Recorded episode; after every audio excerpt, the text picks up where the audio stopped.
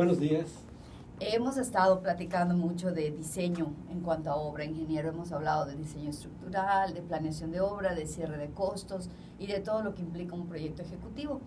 Y queríamos, quisimos invitarle, perdón, para poder platicar cómo la ingeniería civil es tan amplia, tan fácil de aplicar en muchos campos, para que usted nos platique cómo este, esta ingeniería tan especial, tan querida por nosotros, se puede aplicar en climatología?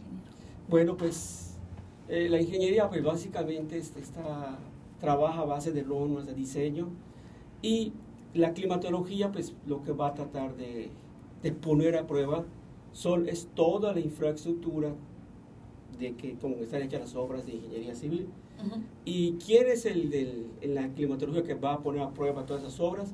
los grandes huracanes o los grandes fenómenos meteorológicos extremos que es lo que se está manejando ahora con el cambio climático. Okay. Vamos a abarcar de los huracanes, ¿no? Pues con los huracanes, eh, en el espacio y el tiempo hay ciertos diseños que se han estado llevando a cabo en base a las afectaciones que hemos tenido. Vamos a enfocarnos a la península Yucatán con relación a los huracanes. Para decir un ejemplo, eh, para la ciudad de Mérida, la lluvia máxima que se había registrado eh, para poder diseñar las alcantarillas, por ejemplo, de desagües, tanto de techos como de las calles, estacionamientos, había sido con el huracán Hilda que nos afectó en 1955. O sea, teníamos un diseño... Un diseño en base... Relativamente antiguo, ¿no? Pero en base a... En base, porque eso había sido el, evento máximo en precipitaciones y, y, era de 155 milímetros de agua en 24 horas. Ah, para los que no, no se acuerdan, la gente que no se acuerde, cuando pasó el huracán Hilda en aquel 1955, que es muy recordador porque ese mismo año afectó un huracán que se llamó Janet, que destruyó Chetumal más adelante. Primero fue Hilda, que pasó por Río Puerto, luego fue Janet, que pasó por el sur de Quintana Roo. Eh, la ciudad de Mérida se volvió una Venecia. Se comenta que, las, que la lluvia que fue tanta el agua que cayó que los patios rebosaron y el agua de los patios salía a la calle y las hamacas tenían que ponerse por arriba del nivel del agua que se alcanzó, que en algunas casas alcanzó hasta los 50 centímetros de alto. Entonces ahí cayeron 155 milímetros y por decir algo, ese fue un diseño que se llevó en ese momento para eh, lo que es los desagües. Con relación al viento, los vientos máximos se deben dejar el huracán Viula y el huracán Inés en el 66 y 67 y ahí hubo vientos de 160 y 170 kilómetros por hora. De los diseños que se hacían era para eso. Aunque los diseños actualmente deben soportar, las estructuras son de 240 kilómetros por hora, es lo que marca la reglamentación. Lógicamente eso ha sido repasado ampliamente con los últimos huracanes, que un poquito más adelante vamos a mencionar de ellos. Bueno, después, ¿qué pasó? No había pasado, ni, las lluvias se sacaban a 100, vino el huracán Gilberto, pero el huracán Gilberto dejó como máximo 120 milímetros, no alcanzó los 155 de Gilda, por lo tanto, Gilda mantenía su diseño de, cantidad de agua caída en la altura de las minas de agua. Pero Gilberto sí nos dejó una enseñanza que fue el viento. Es lo que estaba pensando. El viento que trajo Gilberto alcanzó, al menos acá en Yucatán, hasta los 230 kilómetros por hora, sostenido y rachas que hasta alcanzaron también los 270 o 280, dependiendo de la estructura.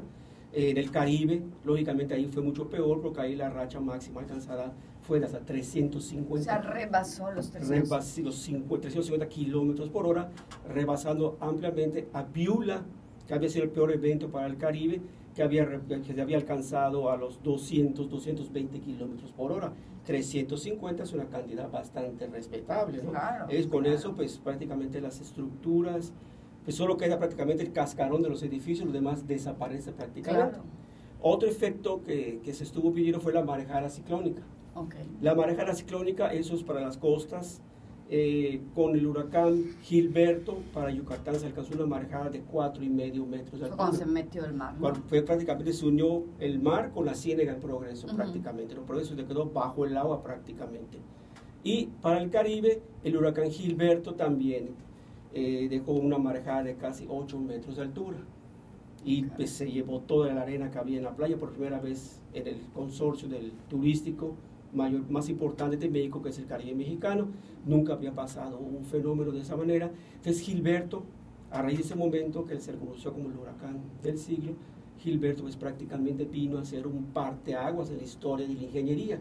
Y cuando viene un evento de tal magnitud como fue el huracán Gilberto de categoría 5, pues pone a prueba todas las obras de infraestructura que se hayan creado. Es un examen prácticamente para los ingenieros.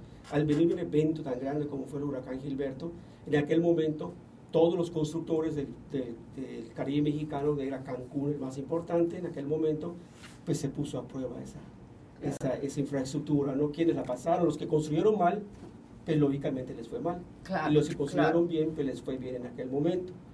Bueno, es como pues un parteaguas de diseño, ¿no? O sea, además ya pasan la prueba, los que pasan la prueba tienen una voz y voto, por decirlo, ¿no? y los que no pasan la prueba, pues tienen que, ajustarse, tienen que ajustarse. Tienen que ajustarse. Sin embargo, Gilberto fue un huracán seco de mucho viento.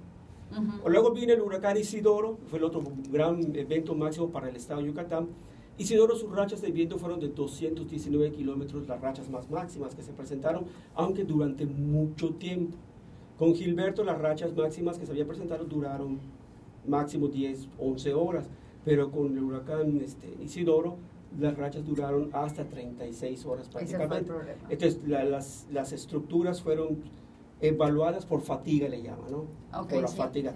Pero Isidoro trajo un aspecto más importante, que fue una gran cantidad de agua. Y para la ciudad de Mérida se acabó el diseño del huracán Gilda con 155, ahora va Isidoro con 260 milímetros de altura. subimos. Subimos. 100 y, 100 y cacho, ¿no? 100 y cacho subimos. Entonces ahora se diseña todo para 260 milímetros. Entonces, las cosas poco a poco van cambiando de acuerdo al evento que se va presentando. Pero para el Caribe mexicano, las alcantarillas se diseñaban siempre para 155. Pero cuando viene el huracán Wilma al Caribe mexicano, que llegó como, aunque fue categoría 5, llegó como categoría 3, pero también duró muchísimo tiempo como el huracán Isidoro y dejó una lámina de agua de casi mil milímetros de altura. Esa, para una lámina de agua de mil milímetros en tres días, eh, no hay un diseño pues prácticamente que lo pueda aguantar, ¿no? De alcantarilla prácticamente. Entonces ahí sí fueron rebasadas ampliamente todas las obras de infraestructura, tanto en viento por fatiga, eh, la cantidad de agua que cayó, que fue muchísima, entonces recuerda una gran cantidad de todos los tiempos, y la marejada ciclónica que alcanzó los 5 metros de altura, pero fueron tres días que se estuvo lavando contra los 12 horas del huracán Gilberto, entonces eso pues da a entender de que tenemos que seguir, irnos preparando la ingeniería con este tipo de eventos, irnos preparando poco a poco para adaptarnos a nuevos diseños. ¿Qué pasó en Yucatán con el huracán Isidoro? Usted recordará, maestra, que se usaba mucho los famosos castillos ahogados. Sí, claro. Y se siguen que usando, cosa que no se debería ya no pero... porque todo, todo prácticamente se fue para abajo. Todos los muros con castillos ahogados se vinieron para abajo. porque se dejaron de usar los armados. en las esquinas solo cruzaban los bloques y metían los armados. Y metían, exactamente. Eso ya no, se, no debe de utilizarse ahora porque Isidoro dejó una gran lección de que todo eso fue lo que se vino abajo prácticamente. Claro. Y con la gran cantidad de agua que cayó, los techos que no estaban limpios sus alcantarillas, hay que recordar que cada litro de agua es un kilo de peso. Y si se llenó todo el techo, prácticamente muchas casas se derrumbaron, sobre todo las antiguas, por la gran cantidad de peso de agua que le fue cayendo y en poco tiempo, ¿no? 36 horas, pues son casi tres días y fue bastante la cantidad de agua. Entonces, eh, la ingeniería pues, depende mucho de la climatología.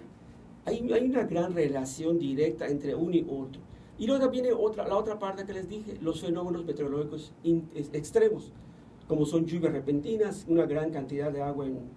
Ahí está peor porque es una gran cantidad de agua en horas una hora, dos horas caen hasta 150 milímetros de agua. como ha pasado esta vez que, que, que las La pregunta que me hacían, eh, ¿cómo le podemos hacer para que el centro de Mérida y la zona poniente, y una zona allá por Plaza de las Américas, no se inunden? Pues ah, había que hacer unas obras de diseño muy especiales para, eh, para poder evitar, cuando caiga una gran cantidad de agua, pues tratar de que el agua esa sea desahogar lo más rápido posible. Claro que durante un evento tan severo como fue una lluvia de 70, 80 milímetros, pues no hay alcantarilla que lo pueda soportar en el momento que haya caído. Pero sí hay una alcantarilla que pues, con un buen diseño que pueda desaguar esas aguas rápidamente En, un, en, un, lapso determinado de tiempo mucho más corto a que esperar que la tierra vaya poco a poco, la tierra yucateca que es cárcica, se vaya filtrando. Entonces para ello eh, hay que prepararnos para eso, ¿no?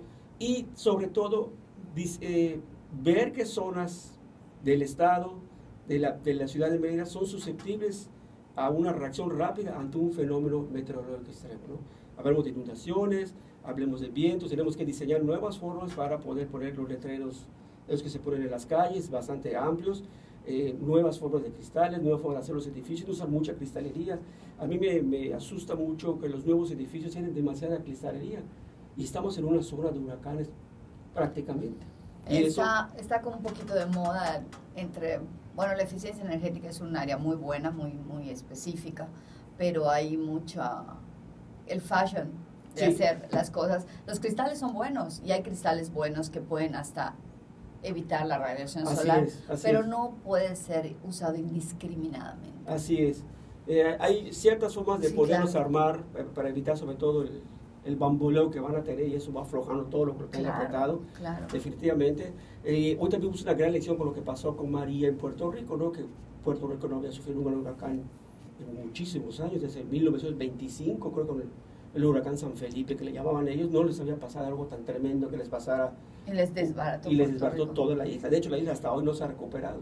Hay partes que están destruidas, sin luz, sin infraestructura. Pues todo eso, eh, los puentes, eh, hay, hay, que cuidar los diseños. ¿no? Eh, entonces, este mes de septiembre es un mes que inicia, es la parte más fuerte de la temporada de huracanes aunque se la estemos llevando tranquila, en cualquier momento puede desatarse una gran tormenta y poder afectar alguna zona.